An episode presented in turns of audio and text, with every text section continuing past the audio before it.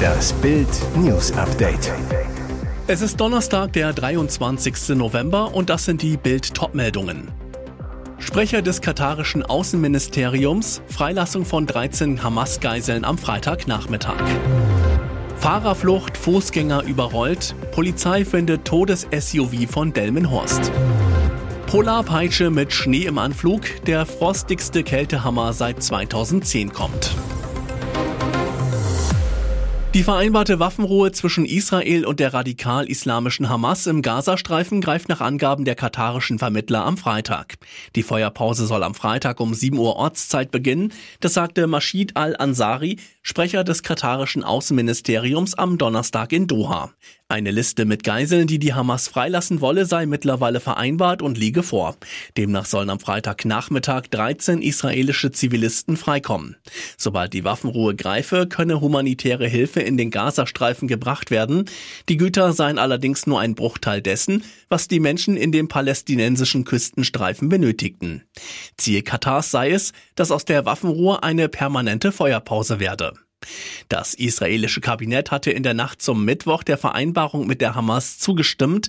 Diese sieht vor, dass während einer viertägigen Feuerpause mindestens 50 der von der Hamas in den Gazastreifen verschleppten Geiseln freigelassen werden und auf der anderen Seite 150 palästinensische Frauen und unter 19-Jährige aus israelischen Gefängnissen freikommen. Sie haben ihn. Nach vier Tagen intensiver Fahndung hat die Polizei das Auto des mutmaßlichen Todesfahrers von Delmenhorst gefunden. Ein Fußgänger war bei einem Spaziergang von dem SUV überrollt worden und starb, der Fahrer floh. Polizeisprecher Albert Segers zu Bild.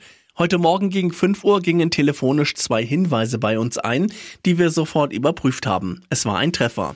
Der gesuchte Mercedes SUV wurde auf dem Gelände einer ehemaligen Kunststofffabrik an der Oldenburger Landstraße abgestellt, wies entsprechende Unfallspuren und einen fehlenden Außenspiegel auf.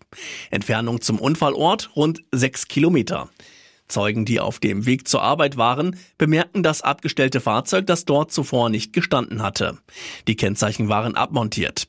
Doch anhand der Fahrzeugidentifikationsnummer fanden die Ermittler heraus, dass der Wagen zuletzt auf eine Frau zugelassen war.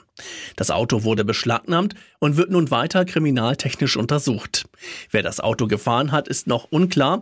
Albert Segers, der Kreis der Personen ist deutlich eingeschränkt. Die Ermittler sind sich sicher, dass es nicht mehr lange dauert, bis der Fahrer gefunden ist.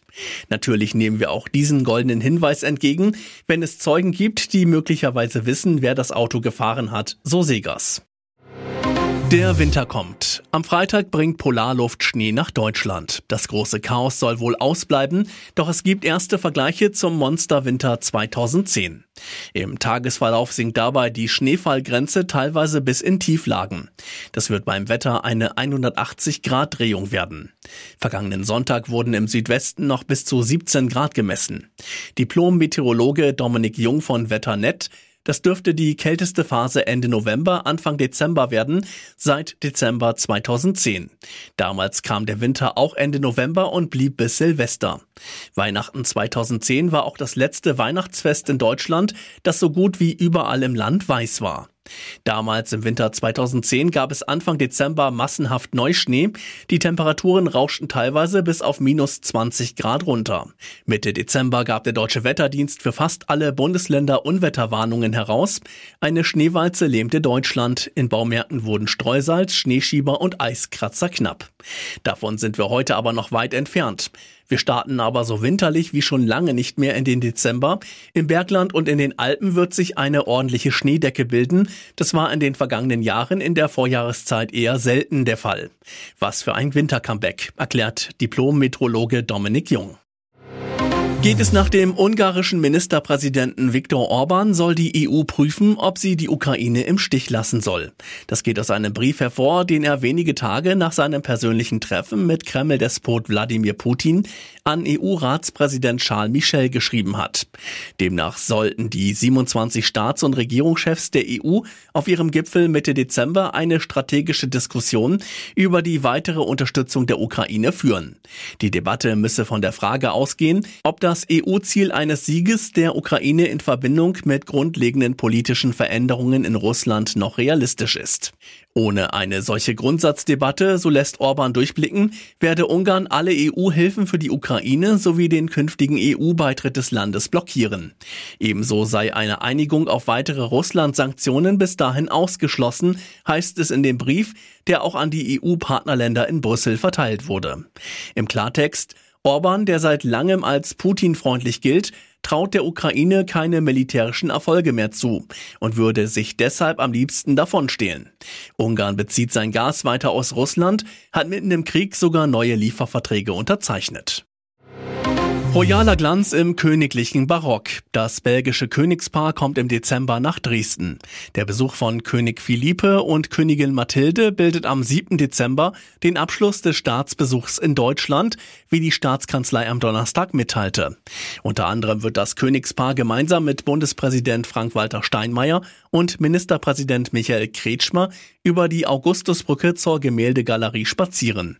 Anschließend steht für die Royals ein Besuch der Frauenkirche an, ehe es zum Abschluss auf den historischen Weihnachtsmarkt geht. Und jetzt weitere wichtige Meldungen des Tages vom Bild Newsdesk.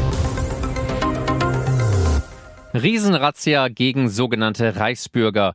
Rund 280 Einsatzkräfte haben am Donnerstag in acht Bundesländern mehrere Objekte im Zusammenhang mit Ermittlungen durchsucht. Den 20 Beschuldigten wird laut DPA die Bildung einer kriminellen Vereinigung vorgeworfen.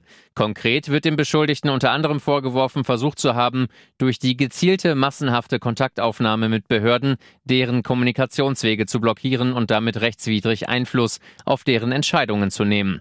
Die Behörden seien bereits Anfang 2021 auf entsprechende Telegram-Kanäle aufmerksam geworden. Über diese seien Reichsbürger typische Thesen und Verschwörungstheorien verbreitet worden. Der Betreiber der Telegram-Kanäle habe dabei die massenhafte Kontaktaufnahme mit Behörden durch Telefon und E-Mail organisiert. Übergeordnetes Ziel der handelnden Personen war es, die Bundesrepublik Deutschland sowie ihre staatlichen Einrichtungen zu destabilisieren und rechtmäßiges staatliches Handeln durch die beschriebene Vorgehensweise zu verhindern oder zumindest zu erschweren. In den Telefonaten bzw. E-Mails wurden Gesprächspartner nach Informationen der Ermittler mit Reichsbürgerthesen konfrontiert, der Begehung von Menschenrechts- und Kriegsverbrechen bezichtigt, beleidigt und teilweise mit dem Tode bedroht. Reichsbürger sind Menschen, die die Bundesrepublik und ihre demokratischen Strukturen nicht anerkennen. Der Verfassungsschutz rechnete der Szene der Reichsbürger und Selbstverwalter 2022 deutschlandweit etwa 23.000 Menschen zu.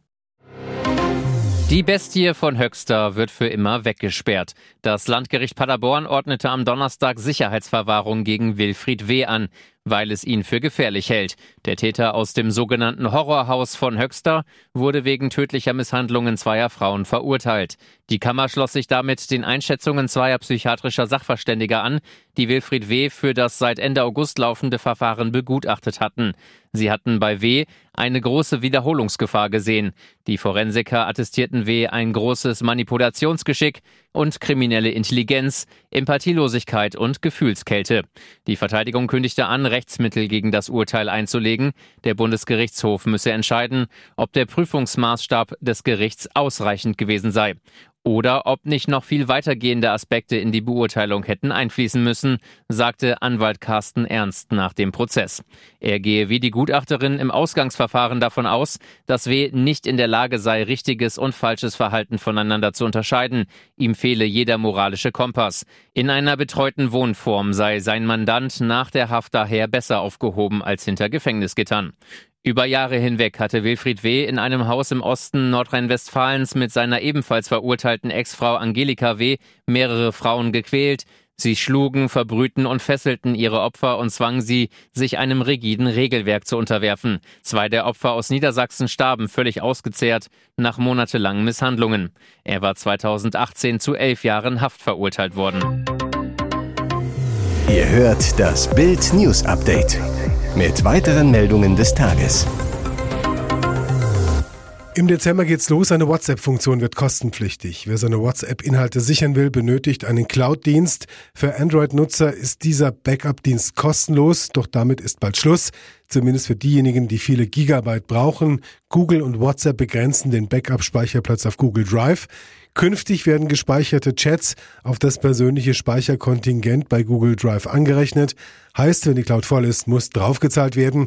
Die Änderung gilt ab Dezember zunächst für Beta-Nutzer. Im ersten Halbjahr 2024 kommt sie dann auch für alle anderen Android-User. Ist die Cloud bei der Chatsicherung künftig voll, gibt es zwei Optionen. Entweder man kann alte Daten löschen oder man bucht extra Speicherplatz bei Google. Kostenlos bleiben bei Google Drive die ersten 15 Gigabyte. Wer mit seinem Konto allerdings auch Gmail, Google Fotos oder Google Drive nutzt, schöpft diese 15 Gigabyte schneller aus. Um weitere 100 Gigabyte freizuschalten, zahlen Nutzer 1,99 Euro pro Monat. Allerdings, wer jährlich zahlt, erhält einen kleinen Mengenrabatt. Laut Mitteilung werden Android-Nutzer 30 Tage vor der Änderung in WhatsApp gewarnt. Die Nachricht wird unter Einstellungen, Chats und Chat-Backup angezeigt. Hier ist das Bild News Update. Und das ist heute auch noch hörenswert.